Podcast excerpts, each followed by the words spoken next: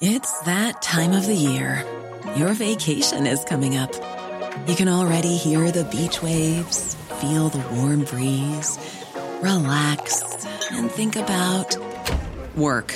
You really, really want it all to work out while you're away. Monday.com gives you and the team that peace of mind. When all work is on one platform and everyone's in sync, things just flow wherever you are. Tap the banner to go to Monday.com.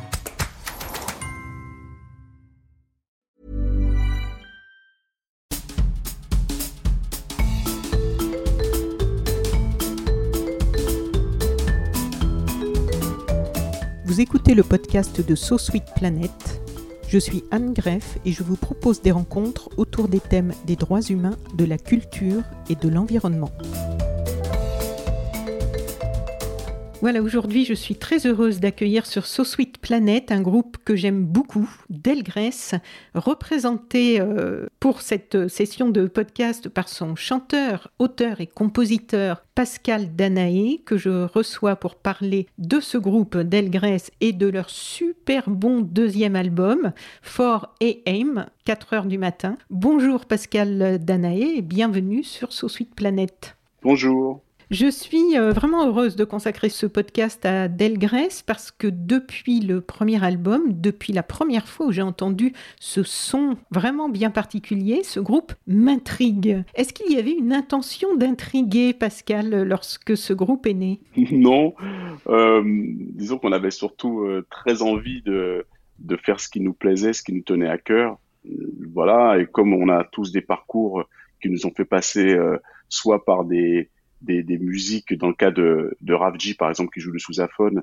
Lui il a fait des, des fanfares de rue euh, c'est un instrument de sousaphone qui vient de la Nouvelle-Orléans. Donc euh, voilà pour dans son cas c'est il y a cette histoire là dans le cas de Baptiste Bondy à la batterie il a joué beaucoup de blues. Euh, ben, moi à titre personnel aussi j'ai je suis tombé vraiment amoureux du blues il y a, il y a, y a bien des années. Et voilà on s'est retrouvé autour de, de toute cette, cette esthétique là et avec notre propre histoire avec qui on était eh bien, on a, on a fait un son qui nous, qui nous tenait à cœur. Oui, et alors, euh, en fait, Delgrès a dynamité vraiment les, les, clichés sur les Antillais, sur ce qui vient des Antilles. Et des clichés, il y en a beaucoup ici en métropole. Est-ce que tu peux nous dire euh, quelques mots de votre rapport aux clichés, à ces clichés et à ce positionnement euh, musicalement très singulier que vous avez adopté?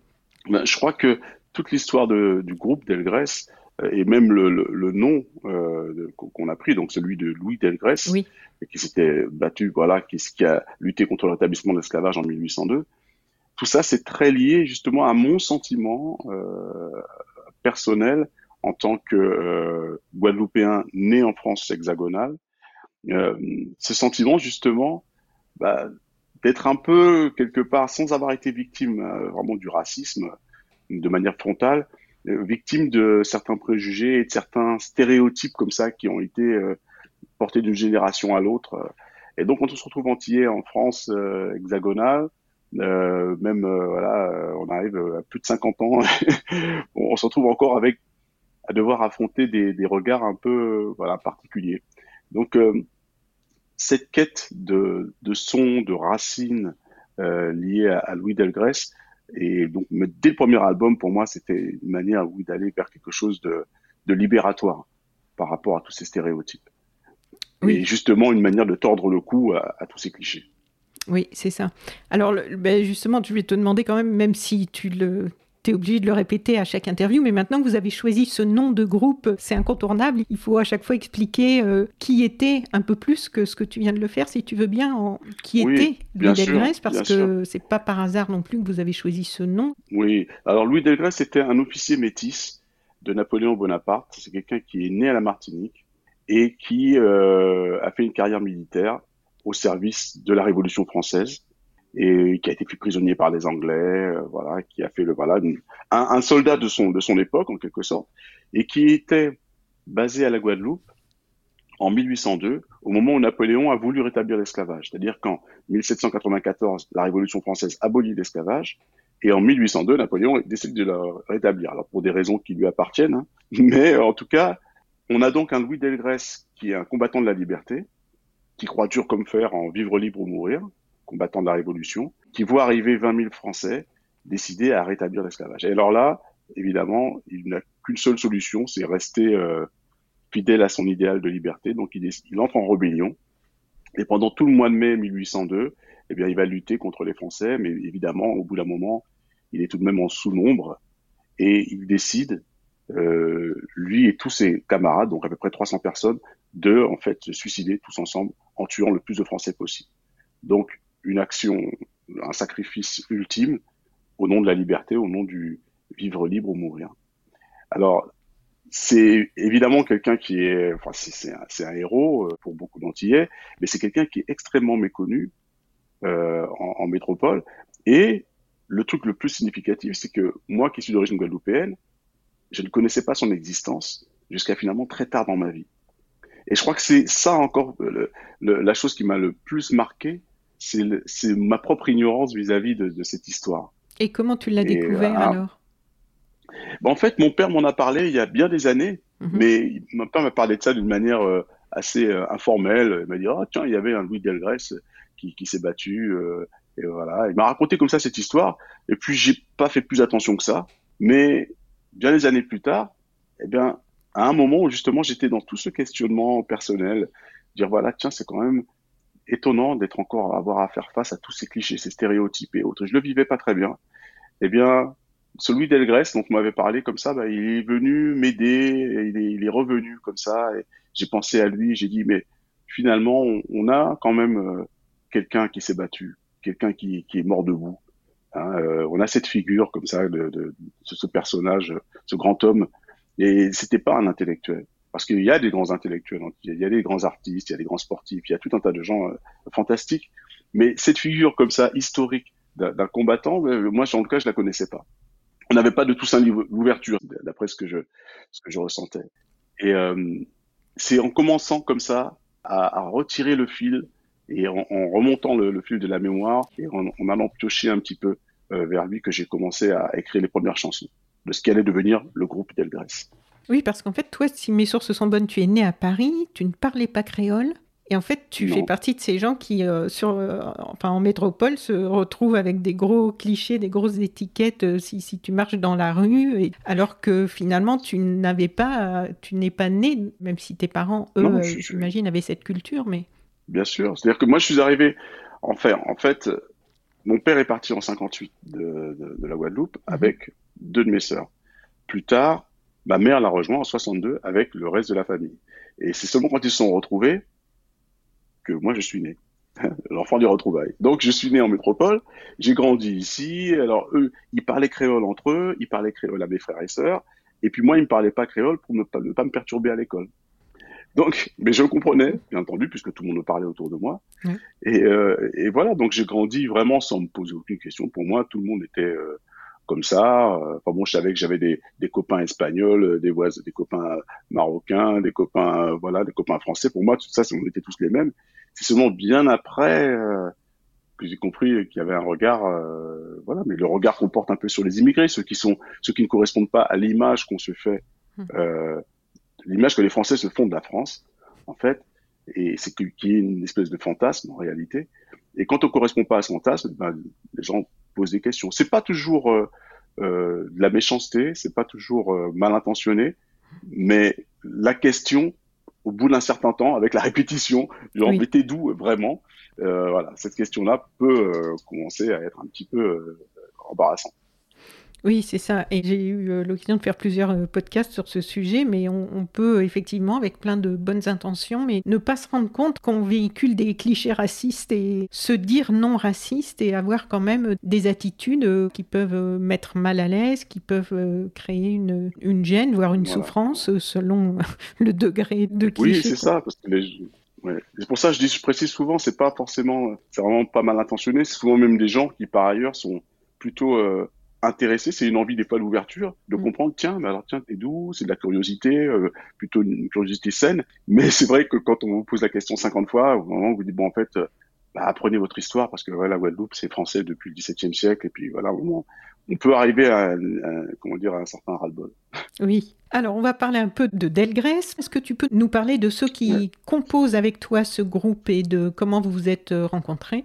Eh bien, euh, donc voilà, on est un trois dans ce groupe d'Elgrès. C'est ce qu'on appelle habituellement un power trio. Pourquoi power? Parce qu'on joue assez fort quand même, c'est assez proche du rock, ce qu'on joue. Euh, c'est assez, assez, puissant, on appelle ça du hard blues. Oui, c'est un son puissant. Euh, donc, c'est un son puissant, mais qui est fait avec des instruments un peu particuliers, avec des sonorités euh, qui rappellent un petit peu les Black Keys, euh, ou euh, par moments plutôt le côté un peu mauritanien, Tinariwen. Donc moi, je chante, je joue la guitare, la guitare dobro, qui est assez emblématique du blues une guitare avec un cercle en métal, je sais pas si les gens connaissent, mais parfois elles sont toutes en métal, parfois c'est juste le cercle du milieu qui fait un peu comme un enjoliveur, mm et c'est vraiment des guitares très emblématiques du blues. J'utilise beaucoup ça, et puis euh, on a donc une batterie qui est jouée par Baptiste Bondy. Baptiste Bondy est un, jeune batteur, un mec que j'adore, que j'ai rencontré au sein du groupe Rivière Noire, pour ceux qui connaissent, avec qui on avait une victoire de la musique en 2015. Très beau groupe, oui. Et, euh, aussi. Ouais, Baptiste Bondy, c'est c'est pas un détail en fait, est un Nantais et c'est ça qui est, qui est, assez marrant quand on connaît l'histoire de Nantes. Et vraiment nantais de génial de, sur plusieurs générations. Et c'est quelqu'un qui euh, a commencé très très jeune la batterie, extrêmement doué, et qui à l'âge de 17 ans faisait déjà des tournées aux États-Unis, euh, a joué à Memphis avec euh, des, des, groupes de blues. Donc c'est quelqu'un vraiment d'extraordinaire. Et le troisième larron, troisième élément, c'est, et pas le moindre, c'est Ravji. Et Ravji est un quelqu'un qui joue du sousaphone. Alors le sousaphone, c'est un instrument qui en fait c'est un gros tuba qu'on voit dans les fanfares de la Nouvelle-Orléans, euh, qu'on voit quand les gens, quand il y a les enterrements et qu'on voit cette espèce de gros pavillon qui, qui comme ça, qui, qui a au-dessus de la foule. C'est ça le sousaphone. On appelle aussi sous-bassophone en France. Et c'est un instrument. Moi, je voulais absolument qu'il y ait ça dans le groupe parce que je trouvais qu'avec le dobro, qui avait un côté un peu cuivré, un peu boisé dans le son, je trouvais qu'avoir un sousaphone qui, qui faisait cette espèce de son grave, comme une espèce d'appel de la rue, cette espèce d'instrument qui invite les gens à se réunir dans la rue et à marcher ensemble. Bah, je trouvais que c'était vraiment bien d'avoir ça avec nous.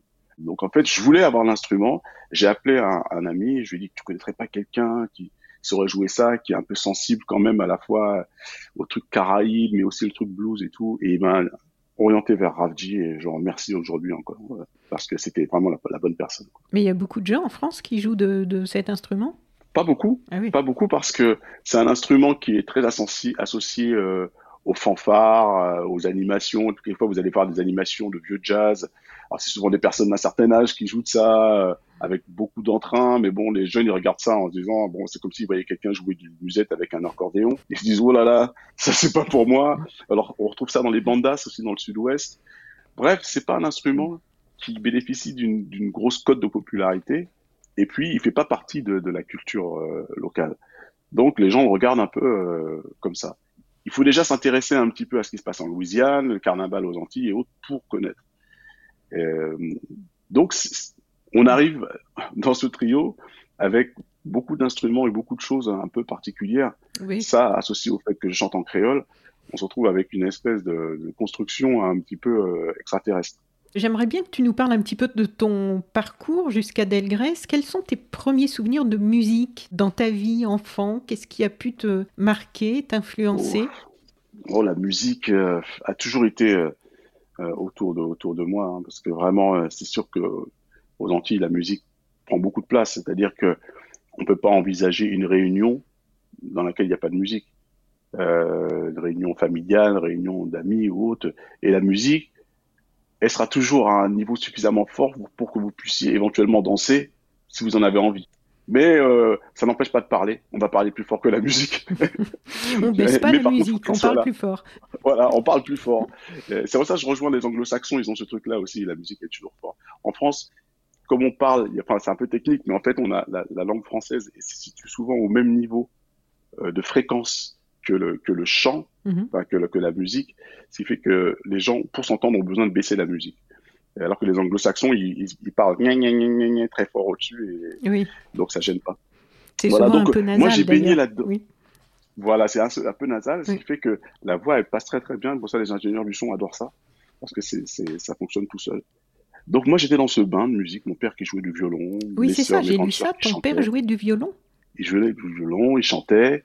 Euh, c'est un amateur, hein, mais euh, mhm. voilà, la musique était hyper importante. Ma mère, elle allait dénicher des, des, des disques dès qu'elle pouvait. Elle allait dénicher des, des, des, 33 tours de trucs dont elle avait entendu parler.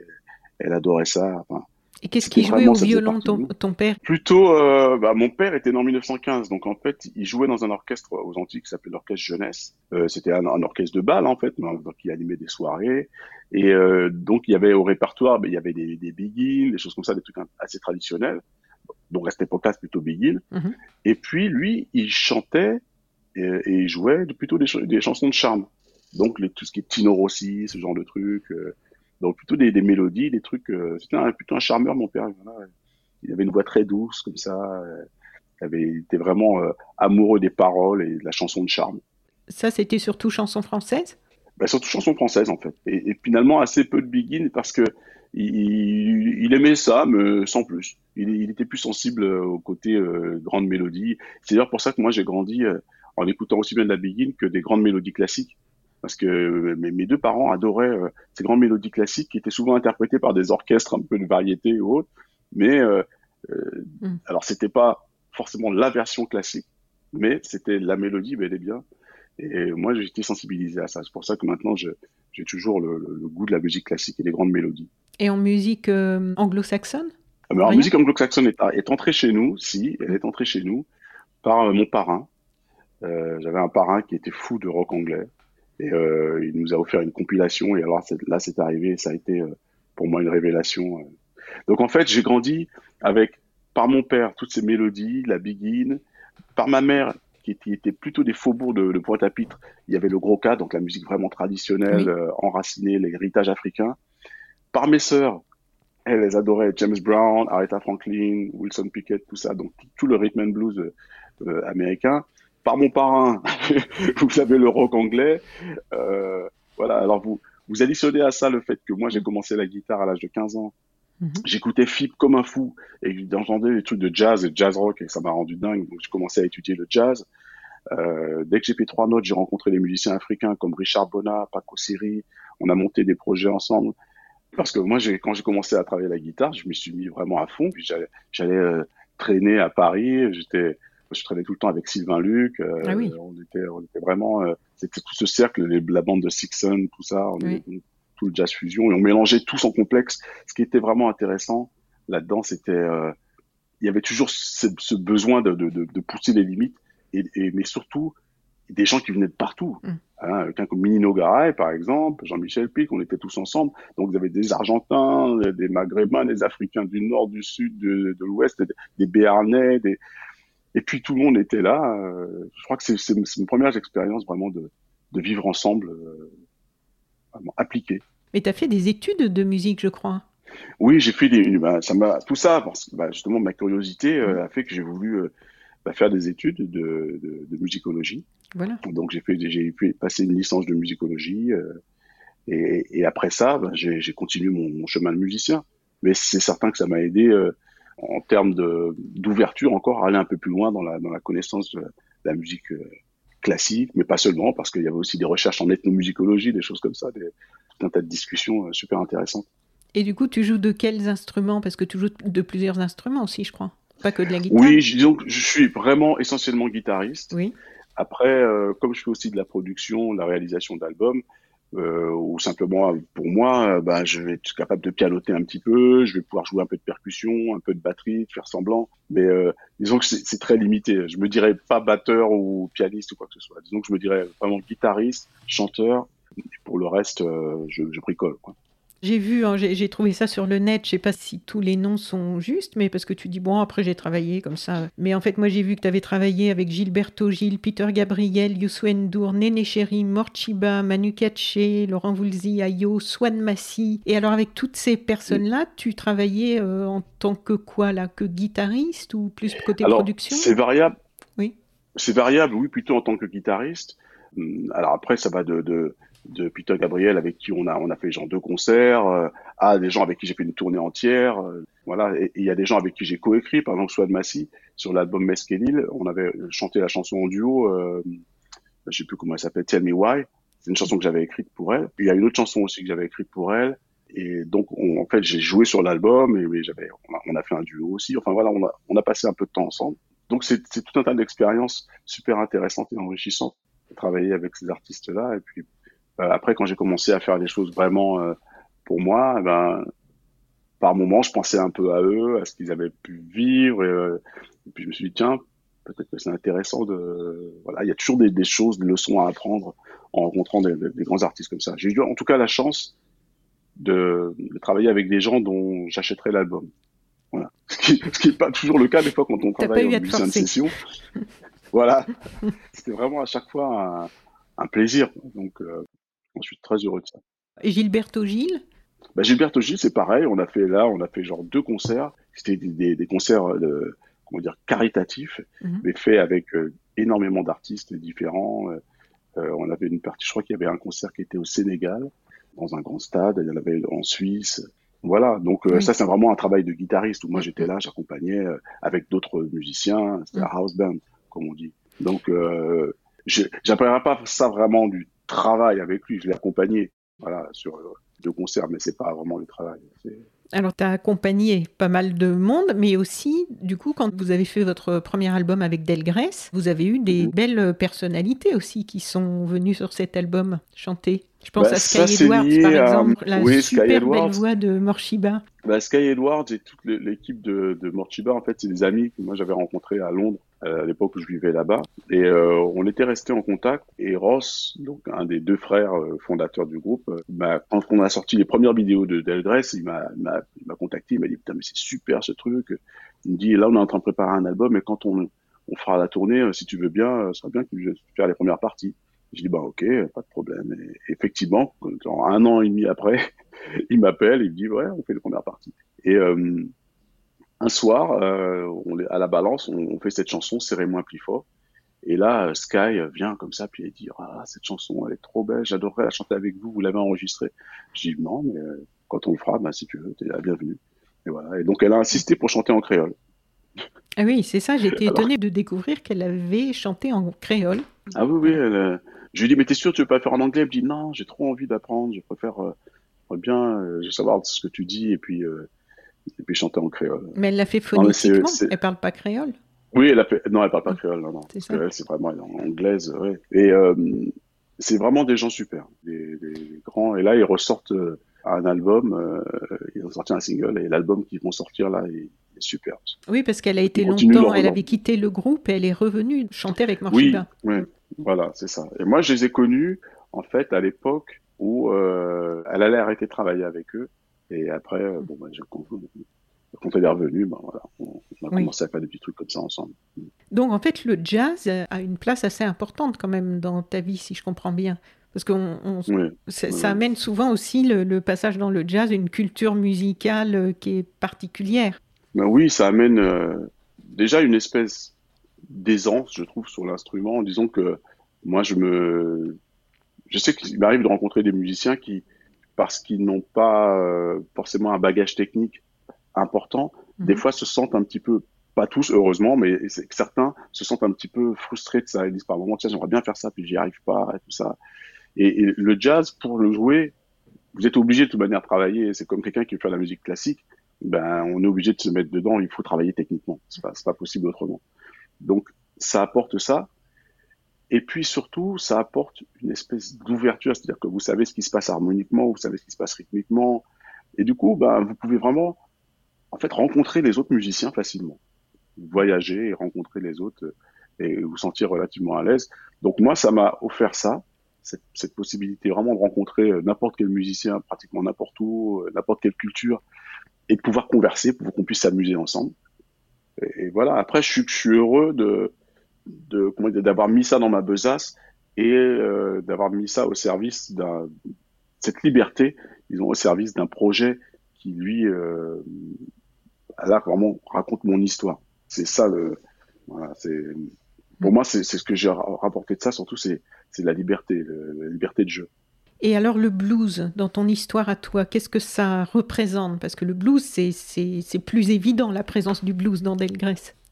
Alors le blues, c'est une rencontre euh, tardive, en quelque sorte, parce que le blues, j'en ai joué en tant que jazzman. Quand on est jazzman, on joue du blues. Il y a toujours un moment où on joue un blues, c'est normal. Mm. Mais on le joue, je dirais, plus dans la forme mm. que dans le fond, parce que ça fait pas partie de notre culture, véritablement. Ce qu'on vit quand on est en France, là, le blues, ça fait pas partie de mais par contre, le blues qui rentre dans le ventre et qu'on ressent vraiment, Et je l'ai découvert grâce au DVD de Martin Scorsese. Il a fait une série de DVD qui traitait chacun d'un aspect du blues. Il a confié chaque DVD, Martin Scorsese, à des réalisateurs. Bon, lui-même déjà. Ensuite, il y a Wim Wenders, euh, Clint Eastwood, euh, je sais pas, j'oublie les autres. Et donc, à chaque fois, un aspect du blues. Un ami m'a prêté ça et, et je me suis mis à regarder ça un jour. Et alors là, j'ai eu le déclic total. J'entendais ce truc-là et je comprenais enfin, en tout cas, je ressentais parce que tout le monde me parlait du blues depuis bien des fois, les gens, les fans, etc. Mais à un moment, je voulais pas rentrer là-dedans tant que je le ressentais pas dans mes tripes. Et là, le truc a, a, tapé super fort. Et c'est là que ça a commencé. Et j'ai commencé à, à, petit à petit relier ça à mes propres émotions parce que je voulais que ce soit authentique. Je voulais pas faire du blues euh, de Chicago euh, en étant d'Argenteuil. Quoi. Je, un... Après ça, c'est pas un souci si on le fait, mais je veux dire, Jean-Claude, moi, j'y arrivais pas. J'avais besoin de relier ça à quelque chose de personnel. Et ça nous amène à ce moment où j'étais euh, à Amsterdam, où à titre personnel, je vivais une passe difficile et euh, je commençais à mettre le doigt sur cette espèce de fond de nostalgie, de blues que j'avais toujours dans ma vie et j'ai relié ce blues-là au, blues afro-américain. Et, là, je me suis dit, là, il y a quelque chose, je ressens quelque chose. Mm. Donc, je vais pouvoir chanter. Donc, tu dis que tu ne parlais pas créole. Aujourd'hui, tu chantes presque tout cet album euh, en créole. Je crois qu'il n'y a qu'une chanson hein, qui est en anglais. Comment s'est passée cette évolution? Ben, En fait, c'était déjà... Euh, alors, il y, a bien des années de ça, déjà dans les années 90, j'avais commencé à faire ça parce que, comme je te le disais, j'ai fréquenté pas mal de musiciens africains. Oui. Et euh, j'étais vraiment sensible. J'adorais toute la musique de l'Afrique de l'Ouest, mais aussi Afrique du Sud, Afrique centrale, mmh. notamment toute, le, toute, la rumba euh, zaïroises ou congolaises. Et j'entendais leur voix, la façon dont ils chantaient, c'était tellement beau. Une, comme une espèce de plainte éternelle, même avec des, des accords majeurs, des trucs euh, qui faisaient vraiment voyager. Et j'adorais ça. Et à un moment, j'ai j'ai tilté, j'ai dit, mais en fait, cette rondeur, cette langue, euh, en fait, moi, je l'ai à la maison. Je l'entends tous les jours. Et c'est là que j'ai commencé à chanter. Mais euh, toujours pareil, parce que moi j'adore mélanger l'huile et l'eau. Donc j'avais, j'adorais tout ce qui était le truc de police, ce genre de truc, ou les, l'espèce de la musique euh, sudaf de township. Et je mélangeais ça euh, musicalement avec du chant en créole. Et euh, donc évidemment, on parle quand même d'années où c'était les Spice Girls qui dominaient le, le ah marché. Hein. Donc j'étais, j'étais complètement, on parle des voilà. Donc, c'est pour te dire que tu as un mec qui chante en créole sur une espèce de mélange de police et de township music euh, avec des, mélodies euh, pop rock et tout. C'était complètement, j'étais mm. ailleurs. Mais par contre, c'était super parce que moi, j'avais cette sonorité africaine dans mon chant. Et je pouvais utiliser tout un tas d'images. Je, je, pouvais parler de, de, de, ce que je ressentais par rapport à l'histoire de ma famille et autres. je commençais déjà à rentrer là-dedans. Et euh, pour moi, c'était vraiment génial, cet espace de jeu. Et donc, bien des années plus tard, après être parti vivre en Angleterre, j'ai fait un album en anglais, euh, tout ça.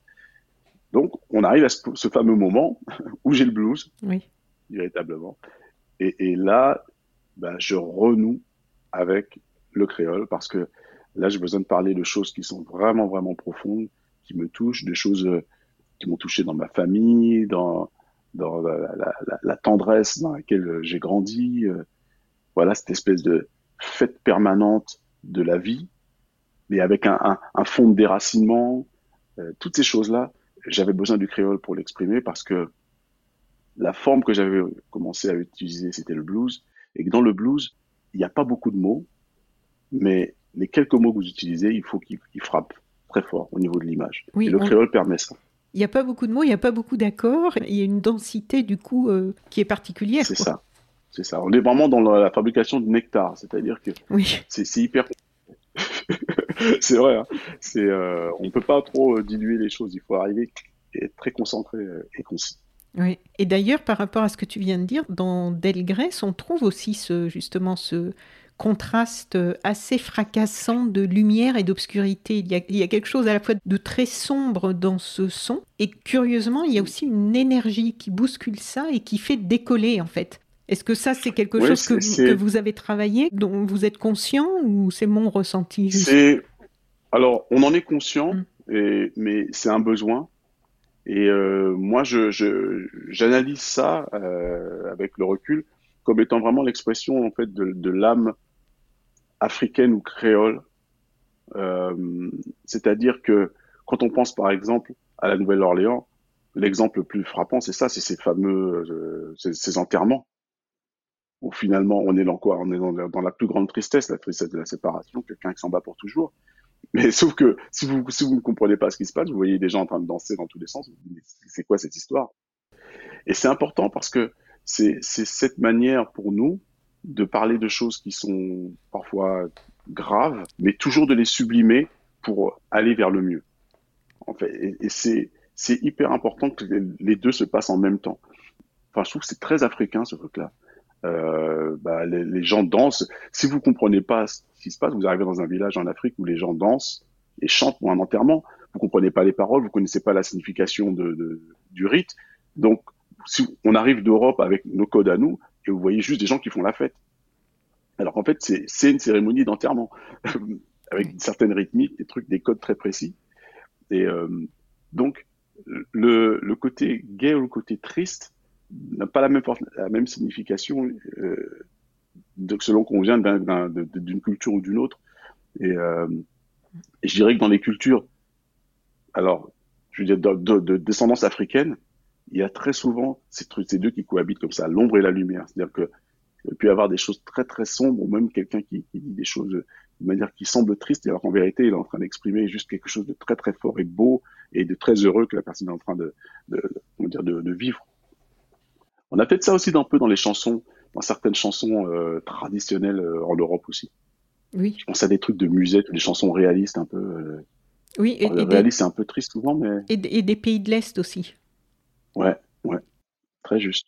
On va continuer sur Delgrès, mais est-ce que tu peux nous dire quand même quelques mots de Rivière Noire par rapport à, à là où on en est dans l'interview, justement? Quelle est la place de Rivière Noire dans tout ça et comment ça s'est mis en place? Bah, Rivière Noire, c'était une rencontre. Vraiment, alors, il, faut revenir à, à Swan Massy en quelque sorte, parce que c'est grâce à Swan Massy que j'ai rencontré Jean Lamotte, le réalisateur de disques, qui, puisque j'avais écrit des chansons pour Swad, euh, bah voilà, m'a invité à venir en studio pour les enregistrer et travailler, travailler avec lui. Et donc, on, est, on a super bien accroché et on a commencé à faire un petit peu de son ensemble et tout ça. Et puis, des années plus tard, je rencontre euh, un monsieur en studio dont je fais l'album en tant que guitariste, qui s'appelle Orlando Moraes. Il est à Paris et euh, c'est un chanteur brésilien hyper talentueux, euh, un mec avec un cœur énorme. Et pareil, on accroche bien. Alors moi, je lui donne à, la fin des sessions, je lui dis tiens voilà, c'est le premier album que j'ai fait, c'est mon album très folk. Je lui dis ben voilà, tu pars au Brésil, dans l'avion, on écoute ça, puis tu me dis ce que t'en penses ou pas, c'est pas grave. Quelques temps après, il m'appelle et il me dit, écoute, euh, j'ai écouté ton album, je trouve super les compos et tout. Euh, moi, j'aimerais bien qu'on écrive des trucs ensemble. Je dis, bah, pas de problème. Donc, on commence à écrire ensemble. Et puis, chemin faisant, il n'arrête pas de me parler de l'Afrique. Il me dit, ah, j'aimerais bien faire un truc avec l'Afrique et tout. Et moi, je sais que derrière moi, il y a Jean, il y a un certain Jean Lamotte, qui a fait quand même deux albums de Salif Keita, qui, qui, et avec qui je travaille un peu tout le temps. Donc, je dis, on va organiser une rencontre. Donc, on se, on réunit. Et là, c'est le coup de foudre on se, pose dans le studio de Jean et vraiment, on, se dit rien, on commence à faire de la musique comme ça, très naturellement. Et les chansons arrivent. Lui, euh, Orlando, il improvise les, textes, il chante comme ça, ça vient. Moi, les, guitares, je, me laisse aller à faire tout ce que j'aime, les trucs de Radiohead ou autre, mélanger avec des ambiances africaines, ça plane, c'est parti. Donc, euh, on fait ça, on emmène ça en Afrique, on, enregistre avec dans le studio de Salif Keita, euh, avec des musiciens maliens, et ça devient contre toute attente, un groupe et un album. Et puis voilà, la suite, on, la connaît. Hein. donc, euh, et ce que je retiens de ça, c'est une, incroyable aventure humaine. C'est un lâcher prise euh, total sur le, le fait de laisser la musique parler avant de d'en parler. Oui. De faire des stratégies de composition euh, en amont. C'est ça, c'est mm. ça, de dire ah, j'aimerais bien que ça fasse ça, j'aimerais bien que ça fasse ça, ça. Là, c'était juste, euh, bon voilà, euh, on laisse les choses arriver. Et donc ça, c'était vraiment fabuleux. Pour moi, ça, ça reste un grand moment. Et ça me conforte vraiment dans l'idée de, enfin, dans l'idée de rencontre et de, de, de, ne jamais complètement se, se fermer. Des fois, on peut parce qu'on trouve une formule, quelque chose qui fonctionne bien, euh, soit humainement ou artistiquement. On dit tiens, bah, je vais pouvoir, euh, tu sais, je tiens quelque chose, je vais le répéter euh, et puis le décliner, etc. c'est bien, mais je trouve que c'est hyper important de rester ouvert aux, rencontres. Et même nous, au sein de Delgrès, on reste vraiment dans l'idée d'échanger avec des gens, d'explorer d'autres territoires. Il faut offrir aux, gens des, voyages. Et ça va continuer? Il y a d'autres albums prévus ou c'était juste un, moment dans le temps, cette rencontre? Ah non, non, on a envie de faire d'autres albums, on a plein d'envies. Ah, je sais que Baptiste et moi notamment, on adore la folk, tout ce qui est folk roots. Euh, mais euh, j'aime aussi beaucoup la musique baroque, par exemple. C'est un truc qu'on a en commun avec Raph, euh, parce que la musique baroque, il y a un côté traditionnel. Aussi, tu as remarqué par exemple que dans La Peine, il y a une harpe. Il y a un côté un ah peu bretonnant, peut-être dans la dernière chanson de l'album. Ouais, ouais, il y a un côté un peu Nicolas Quéré qui a co-réalisé l'album avec nous et Brestois. Et, et moi, j'adore. Enfin, Baptiste est nantais, donc pareil aussi. On adore la musique celtique. Et là-dedans, il y a des talents, il y a des personnes à les rencontrer là-dedans, des, gens avec qui faire résonner les sonorités. Donc, euh, il y a ça, mais évidemment, il y a aussi euh, des, gens qu'on adore. On a rencontré Fantastique Negrito euh, à Paris. Voilà, on est toujours en contact avec lui. pourquoi pas aller faire les choses avec lui Après, c'est ça, on ne sait pas. On va, demain, on rencontre quelqu'un qui joue de la viole de gambe et puis c'est parti. Hein. L'aventure continue. Donc. ouais, ouais, complètement. Sur cet album-là de Delgrès, tous les textes, donc sauf un, sont en créole. Est-ce que, alors du coup, moi j'étais un petit peu frustrée puisque je ne parle pas créole. Oui. Donc, est-ce que tu peux nous parler Ils sont sur le site internet normalement. On va les mettre sur le site internet en, anglais et en français pour que les, gens puissent aller voir les traductions. Bon, mais là, pour l'instant, euh, pour l'instant, j'ai pas eu la traduction. Donc, est-ce que tu peux nous faire euh, un petit tour d'horizon euh, pour nous quelques chansons pour donner un peu le ton et que nos auditrices et auditeurs puissent avoir une idée des sujets que tu abordes dans cet album? Oui, au, niveau des thèmes, alors déjà, le nom même de l'album mm. et, et, cette fameuse chanson 4 heures de matin, en fait, ça fait référence à l'arrivée de mon père en 58 en métropole. Donc, il arrive après, c'est ça, c'était à peu près une semaine de bateau. Euh, il arrive en France, il débarque au Havre, et c'est d'ailleurs pour ça qu'on a tourné le premier clip au Havre. Oui. Et puis de Havre, il va direct, voilà, du Havre, il va à Argenteuil et il trouve le premier boulot qui, se présente, euh, même s'il était électricien de formation. Il se retrouve à décharger les caisses pour la SNCF, donc il se lève à 4 heures du matin. Et évidemment, il fait froid, il n'est pas habitué, donc euh, c'était un peu compliqué pour lui. Mais quand il m'en a parlé, il m'en parlait pas avec euh, euh, comment dire, avec une espèce de douleur ou, de rancœur ou autre. Je me disais, voilà, c'était pas facile. Mais il a fait ce qu'il avait à faire. Il est venu, il a donné une chance à sa famille de vivre autre chose. Et donc, il était tout à fait heureux de ça. Donc, cette chanson, à travers son histoire, son histoire à lui et son expérience, c'est une manière pour nous de rendre hommage à toutes ces personnes, justement, qui ne s'écoutent pas. Des gens qui vont arriver de pays qui n'ont rien à voir avec euh, le nôtre et qui remettent tout en jeu remettent toute leur vie à plat, simplement pour donner une chance à leur famille. Et puis, ils, lèvent les manches et ils y vont. Donc, euh, lui, il se levait à 4 heures du matin. Il y a des gens qui se lèvent à 4 heures d'après-midi. Mais c'est pareil. C'est la, même intention, c'est la même abnégation. Et, euh, voilà, c'est à ces gens-là qu'on rend hommage dans cette chanson. Et, l'ensemble de l'album va tourner autour de ces valeurs-là, en fait. Ce sont des valeurs de, finalement, de quoi? De courage, de, de résilience, euh, il y a du déracinement. Et puis, il y a aussi le fait de, dénoncer certaines injustices, des choses qui, aujourd'hui, encore nous touchent. Euh, voilà, on est, on est bel et bien, on était déjà là-dedans avec le premier album. Mm. Moi, je dis, euh, quelque part, c'était quand même dénoncer une grosse injustice qui était le rétablissement de l'esclavage et tout ce qui allait avec. Et ben aujourd'hui, on, va dénoncer la, façon dont certaines conditions qui étaient déjà là en 1802 bah, perdurent aujourd'hui. Il y a encore de l'esclavage moderne aujourd'hui, c'est une réalité. Il y a une, forme d'aliénation liée au travail, même si on n'est pas dans l'esclavage, on est quand même dans des, choses qui sont extrêmement subies pour beaucoup de gens.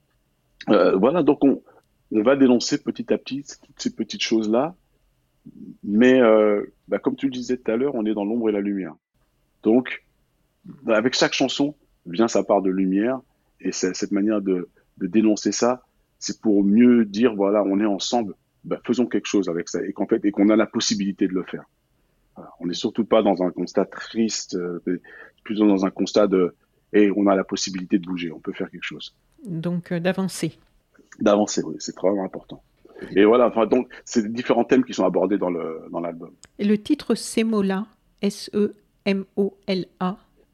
Ouais, en fait, ça se traduira en français Semola, oui. Semola. Euh, Comme ça se prononce, quoi. c'est la façon d'écrire qui change. Oui. à peu près. voilà. Bah, ça, c'est un, titre qui fait plus directement allusion euh, au problème de, comment dire, d'intolérance vis-à-vis de la différence euh, auquel ben, des enfants, quand ils arrivent à l'école, peuvent être confrontés. Là, je pensais plus précisément à ma, grande sœur quand elle était arrivée en métropole avec mon père et qu'elle était, euh, elle avait 10 ans et qu'elle se retrouvait euh, une des seules blacks euh, euh, dans la cour de récré et que c'était pas forcément facile. Donc, moi, j'ai imaginé cette conversation entre elle et mon père parce que elle, elle m'a fait part des difficultés qu'elle avait eues, mais elle n'en parlait pas beaucoup. Oui. Comme comme c'est souvent, elle a toujours beaucoup de pudeur, mais euh, suffisamment pour que je comprenne que c'était pas facile pour elle. Mm. Et euh, donc j'ai imaginé cette conversation entre elle et mon père, où mon père lui demande mais dis-moi ce qui s'est passé, dis-moi ce qui s'est passé, et que elle, elle, rentre à la maison et elle peut même pas parler parce que ça l'a tellement touchée. Donc lui dit ces ces mots-là, ils me ils, me brûlent la peau. Ces mots-là, ces mots-là restent bloqués dans ma gorge. Je, donc je ne peux pas parler. Les mots qu'elle a entendus. Dis-moi ces mots qu'elle a entendus. Voilà, c'est ces, ces mots ces mots qui, ont, qui, qui, qui, lui ont brûlé la peau, ces mots qui, ont, qui, qui restent coincés dans sa gorge, qu'elle ne, ne, peut pas exprimer, hmm. parce que c'était trop dur pour elle pour, euh, de, ses 10 ans. Oui. Du haut de ses 10 ans, elle n'arrivait pas à parler de ça. J'espère qu'aujourd'hui, elle va mieux. Oui, elle va mieux. De toute façon, ça a toujours été une battante. Surtout elle, euh, dans la famille, c'était vraiment la, celle qui euh, est capable de vraiment euh, comme on dit, une grande gueule et qui est capable de remettre tout le monde à sa place comme il faut. Mais même de, remettre tout le monde à sa place et de, de se défendre, de dire bon ben je vais pas, je vais pas être une victime et je vais, je vais avancer, je vais foncer. Ben, ça demande quand même beaucoup d'énergie et quelque part évidemment il y a toujours une petite part de, de, de, de tristesse qui va avec ça, même si on est capable de réagir. Donc euh, oui, dernièrement encore on en parlait. Elle me dit bon, tu sais moi j'ai vécu ça jusqu'à maintenant elle est à la retraite. Hein. Elle me dit j'ai vécu ça jusqu'au bout, même dans, au sein de, de, mon, de mon travail voilà. je me suis toujours euh, battu, j'ai toujours regardé ça, pris ça un peu de haut et je suis toujours, toujours sorti la tête haute.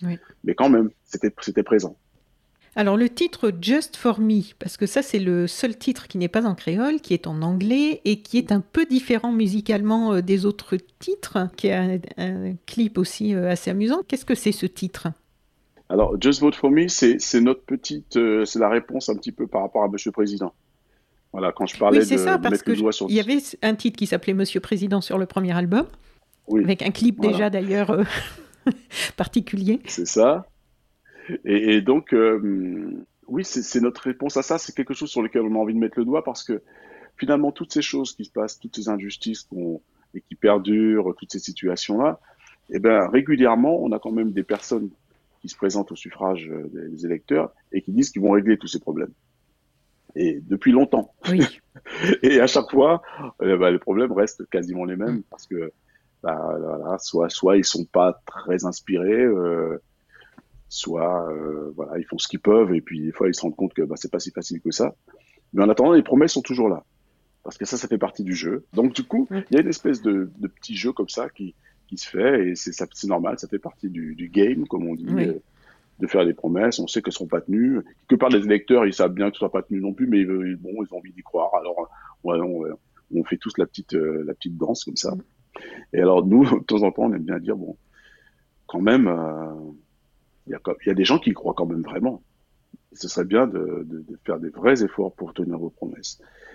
Voilà, donc c'est pas grand chose parce que c'est notre petite voix dans, dans, dans cet océan de hyper complexe c'est pas grand chose, mais de temps en temps, quand même, on aime bien le dire. C'est pour ça qu'on le dit toujours avec le sourire, hein, un peu, un peu, voilà. Oui, un c'est petit qu'on ton décalé. pas grand chose, mais un peu décalé parce que on est obligé de, de prendre ça un peu avec euh, une certaine légèreté, parce que sinon, sinon, faut entrer dans le vrai militantisme. Enfin, il faut vraiment s'engager, euh, entrer et, et l'un n'empêche pas l'autre d'ailleurs. Mais voilà, en tout cas, nous, à notre niveau, ce qu'on peut faire et ce qu'on sait faire, c'est ça, c'est faire de la musique. Donc, on peut de temps en temps euh, interpeller euh, les gens euh, comme ça, mais toujours à la cool. Hein, oui. Ne pas forcer, en restant tranquille et avec le sourire. Et j'aimerais bien que tu nous parles du clip de Aléa. Vraiment super beau clip. Moi déjà j'adore le titre. Et en plus il met en valeur l'ambiance et le rythme de ce titre. Et du coup j'avais envie d'en savoir plus, que tu nous racontes un peu bah, comment, merci beaucoup. comment vous l'avez imaginé ce clip et comment s'en est arrivé à ce résultat-là? Eh bien, euh, oui, déjà merci beaucoup. Euh, je, je, suis heureux que ça te touche comme ça parce que c'est vrai que c'est un clip, c'est une chanson qu'on adore. Et euh, en fait, on a, on a travaillé avec, pour ce clip avec les gens de Cowboys, qui sont des gens de Nancy, qui avaient déjà travaillé sur le clip de Can't Let You Go, sur l'album précédent. Mm-hmm. Un clip dans lequel on voyait tout un tas de cartes qui s'abattaient comme ça et on voyait les, les, paroles de la chanson qui défilaient. Et euh, c'est des gens qui sont hyper créatifs et dans cette manière de travailler avec un gimmick et d'aller jusqu'au bout. Donc quand on a fait appel à eux pour cette chanson-là, mais ils ont dit mais tiens pourquoi on ne vous mettrait pas sur un tarmac? Je sais pas pourquoi ils ont pensé à ça. Peut-être à cause de l'idée de séparation qui vient avec la chanson. Et, et euh, parce que vraiment aléa, ça parle des aléas de la vie, ce qu'on, enfin, ce qui revient à être des aléas, mais qui en fait est quelque chose de, avec lequel on, a, on doit tous, enfin, dealer, qui est la séparation. Que ce soit pour quelques jours, deux mois, pour toujours. Et voilà, à chaque fois, il y, a la, il y a de la souffrance. Et il faut surmonter ça parce que ça fait partie de la vie. C'est comme ça. Il faut faire avec. Donc c'est pour ça qu'on appelle ce morceau-là aléa. En plus, on aime bien aussi la sonorité parce que ça veut quand même dire, c'est des aléas, mais ça veut aussi dire il faut y aller. Hein. Oui. Aller, aller, aller, aller, aller, continuer. Quoi. Voilà. Et, et, donc, ils sont partis sur cette idée de cette espèce de, de, de voyage comme ça sur une, sur une, sur un tarmac. Et on les a suivis dans l'idée de faire de, de, faire venir tout un tas de gens et puis de, fêter le fait que bah, tant qu'on est ensemble, mm. faut en profiter. Quoi. Oui, mais il y a deux autres aspects que je trouve vraiment intéressants. C'est déjà le, le, mec qui danse. Donc comment il est arrivé? Comment, oui. comment il y a eu cette idée-là? Je trouve qu'il donne vraiment un, un, relief à, au, à, la chanson, à la musique et au rythme qui est, qui est vraiment prenant. Oui, ça c'est encore une, une, de leurs idées, franchement. Et nous, quand ils nous ont proposé ça, on a dit mais c'est super, c'est fantastique. Parce que ce personnage qui est là tout seul et qui se met là le coup à danser. euh, Oui, d'une façon un peu saccadée qui colle à votre univers, quoi, vraiment. Oui, ça colle à notre univers et puis surtout, ça colle vraiment au thème parce que euh, à partir de là, on peut tout imaginer. On peut imaginer que dans cet avion qui est passé, bah, il y a une personne qui, qui l'aimait, euh, qui l'aime, qui est partie, et puis il se retrouve dans cette dans cette vie, et puis et puis il décide à un moment là ça le prend. Il dit bah voilà, je vais je vais danser cette vie en fait, malgré tout. Je vais danser avec. Et, et puis les autres le rejoignent et tout ça. Non, vraiment, euh, on, on a, on a adoré leur, leur travail, leurs idées. Et ça collait tellement bien à ce qu'on voulait faire dans, oui. dans ce titre.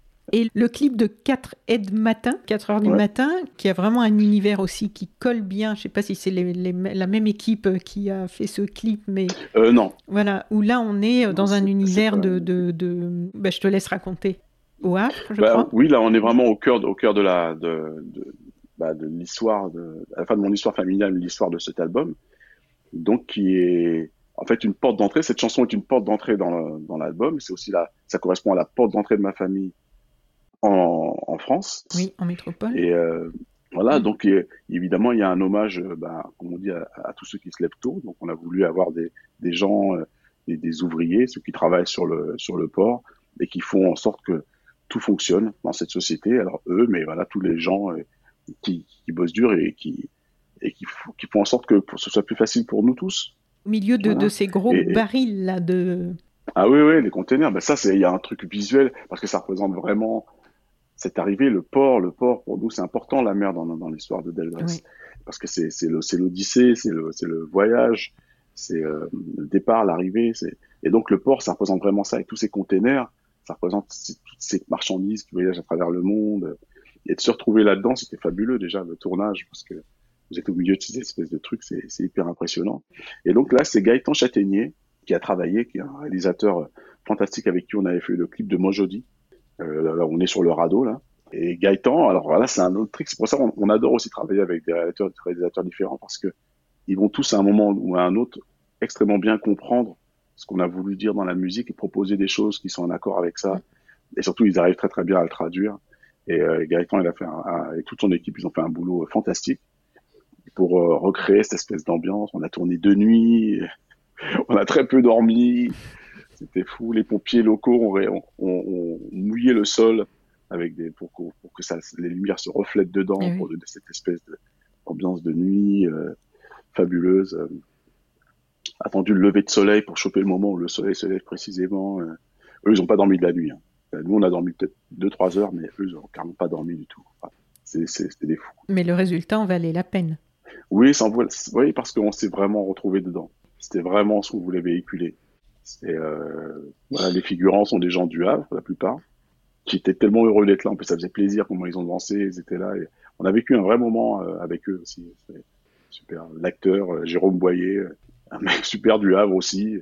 Et, on a donc une petite histoire comme ça qui, se crée avec, la, ville du Havre, puisque après on a fait aussi le, clip de ACAC dans le Magic Mirror du Havre. Et, voilà. Et, et on va y, aller y jouer aussi assez souvent. Et il y a la présence du feu aussi, qui est quand même assez récurrente dans l'univers de d'Elgrès, qui est d'ailleurs sur la pochette de ce nouvel album. Hmm. Pourquoi le feu c'est... Hmm. Le feu, parce que bah, ce fameux réveil, en fait, il est dans le clip. Hein, je ne sais pas si tu as vu, mais en fait, quand il se lève, l'acteur, il appuie sur un réveil, et c'est ce réveil qui, en fait, euh, est un vieux réveil vintage qu'on a trouvé grâce à mon fils et à sa petite amie. Enfin bref, elle avait ça. On voulait un réveil vintage qui est cette allure-là. Donc on l'a pris dans le clip. Et après, c'est le photographe Bobby, qui est un mec euh, super, avec qui, a fait toutes nos photos presse et tout ça, et qui lui était sur le tournage, qui dit euh, à un moment donné, mais euh, parce qu'on parlait pochette d'album, il dit mais ce réveil, moi j'y mettrais bien le feu. Et là je dis bah ouais en fait, parce que finalement qui n'a pas envie de mettre le feu à son réveil matin, à un moment ou à un autre. Hein, on tape dessus fort, voilà. donc la symbolique était toute trouvée. Et donc on a fait le photoshoot dans mon jardin. On a mis le réveil sur un, sur un piédestal et on y a mis le feu vraiment. Ah oui, ah oui c'est pas une, composition de faite sur Photoshop. Ah non, non, non, c'est vraiment, c'est vraiment. Et, donc il a fait évidemment des centaines de photos. Et à la fin du, shoot, déjà, il me montrait ces photos-là, il me disant tiens, celle-ci, il y a un truc. Et je dis ouais, tiens, il y a un truc. Après, on a tout le monde a délibéré, toute l'équipe, et on est finalement on est arrivé à ça. Et je sais pourquoi elle m'a tapé dans l'œil. En tout cas, je l'ai découvert bien longtemps après. C'est quand tu regardes cette photo, mhm et que tu regardes la statue de la liberté, la flamme de la statue de la liberté, tu regarderas, tu verras que c'est la même forme. Ah, la, forme de la flamme ah, mais alors, tu, tu parles de, la photo devant, parce qu'il y a deux photos. Il y en a une derrière où il est quasiment carbonisé, là. Voilà, ça c'est vraiment la fin. Mais si tu regardes la photo. Ah oui, devant. Oui, d'accord. la flamme avec le petit. Regardes Oui. C'est ça. Et tu regardes la statue de la flamme de la liberté. Alors, c'est bien après, je me suis rendu compte de ça. J'ai dit, oh, bah, c'est trop puissant. D'accord, mais dis donc, je suis heureuse de t'avoir posé la question parce que je vois qu'il y a beaucoup de sens caché dans tout ça. oui, puis après, c'est comme c'est toujours, il y a des choses qu'on contrôle, des choses qu'on peut faire, et puis il y a des choses qu'on contrôle pas. La forme de cette flamme, le fait que, bah, tiens, on l'aime bien comme ça, euh, mm. voilà, c'est comme ça. Mais c'est bien, justement, cette part, cette part qui n'est pas maîtrisée, eh ben, justement, c'est la beauté aussi. C'est comme la musique, c'est comme tout. Voilà. Alors, donc, cet album, il vient de sortir. Il est euh, donc euh, disponible. Il a été, je crois que la sortie du coup a été, comme tout le monde, retardée plusieurs fois hein, par rapport au. Oui. Oh, à toute cette année difficile de, de, Covid, de confinement à répétition, euh, etc. Donc là, ça y est, l'album est mhm. disponible, un bel album à acheter. Et puis, euh, qu'est-ce qu'il en est alors? Est-ce que vous avez des perspectives concernant les scènes? Puisque, en fait, personne n'en a vraiment, mais on, est, on, essaie, on, essaie, quand même d'espérer, d'y penser, de prévoir un, minimum. Oui, il y a quand même des choses qui sont prévues. Euh, notamment, on sera au festival Chorus le 11 juillet. Chorus des Hauts-de-Seine pour les pour les des Hauts-de-Seine, mhm. pour les Parisiens. On a aussi, euh, ben, on sera présent cet été au Festival de Montreux. Voilà, il y a deux trois petites choses comme ça qui commencent à qui commencent à arriver. Peut-être à Marciac aussi. On parle de Jean Lépin. Voilà, il y a pas mal de scènes qui sont finalement des, des assez grosses scènes et je crois que ils ont la capacité en tout cas de pouvoir accueillir du monde avec suffisamment d'espace. Oui, pour que les distanciations, euh, si on en est encore à ces restrictions là. Et surtout, on donne rendez-vous à, tout le monde le 30 novembre au Trianon à Paris parce que là, ça va être la grosse fiesta. C'est-à-dire que là, normalement, le 30 novembre, on croise les doigts, on sera, on devrait être capable d'être dans un vrai concert. Et là, on va pouvoir euh, vraiment accueillir les gens dans notre univers. Euh, donc le 30 novembre au Trianon, euh, ça c'est je pense que ça va être quelque chose. Voilà. Je vais noter tout ça dans la description du podcast. Je mettrai le lien, un petit player pour écouter les clips. Donc, euh, si vous écoutez, euh, parce qu'en fait, il y, y, a deux moyens d'accéder euh, au podcast de SoSuite Planète. Il y a ceux qui écoutent sur les applications de podcast. Donc, si vous êtes en train d'écouter, chers amis auditrices et auditeurs, sur une application de podcast, je vous invite à cliquer sur les liens pour aller sur la page de SoSuite Planète. Peut-être que vous écoutez déjà directement sur SoSuite Planète sur le site, où là, contrairement aux textes qui sont sur les applications de podcast sur lesquels on ne peut pas mettre d'image et pas mettre de vidéo, sur la page de SoSuitePlanet.com, sur la page dédiée au podcast de Delgrès, vous pourrez regarder les vidéos. Sinon, vous pouvez aussi aller les chercher sur YouTube. Vous pouvez écouter sur toutes les plateformes, évidemment, aussi de streaming. Il y a aussi une page Facebook. J'ai vu que vous étiez assez actif sur Facebook, sur euh, Twitter. Je crois que je suis pas allé voir Instagram. Instagram aussi, oui, on est là. On est là. Voilà. On est partout. Donc ça, on peut. ça permet de suivre un peu toute votre actualité, s'il y a des concerts qui se, qui se précisent. Et puis euh, bah, maintenant, je souhaite une très belle vie euh, à vos groupes, puisqu'il y a plusieurs, euh, voilà, Rivière Noire, Delgrès et, pas mal de projets. Et puis longue vie à cet album et à Delgrès. Merci beaucoup. Merci beaucoup de nous avoir accueillis, de m'avoir accueilli d'avoir discuté. Merci beaucoup Pascal, c'était un plaisir. Je suis ravie d'avoir pu parler de Delgrès. J'espère que ça aura donné envie à tout le monde d'aller tout de suite euh, écouter votre bel univers. Et puis euh, bah, j'espère une prochaine fois et surtout sur scène. Merci, à bientôt. Merci. Oui, avec plaisir. Au revoir. On croise les doigts. Au revoir. Chères auditrices, chers auditeurs, si vous avez apprécié ce podcast de So Sweet Planet, N'oubliez pas de lui mettre un avis favorable sur votre application de podcast, par exemple 5 étoiles sur Apple Podcast, et de rédiger un avis sympathique. Cela me fera plaisir. Pour plus d'informations sur les droits humains, l'environnement et la culture, vous pouvez suivre la page So Sweet Planet sur Facebook. Enfin, n'oubliez pas de vous abonner gratuitement, soit à la newsletter sur le site soit au podcast sur votre application de podcast pour être informé des prochains podcasts de So Suite Planète mis en ligne. À bientôt.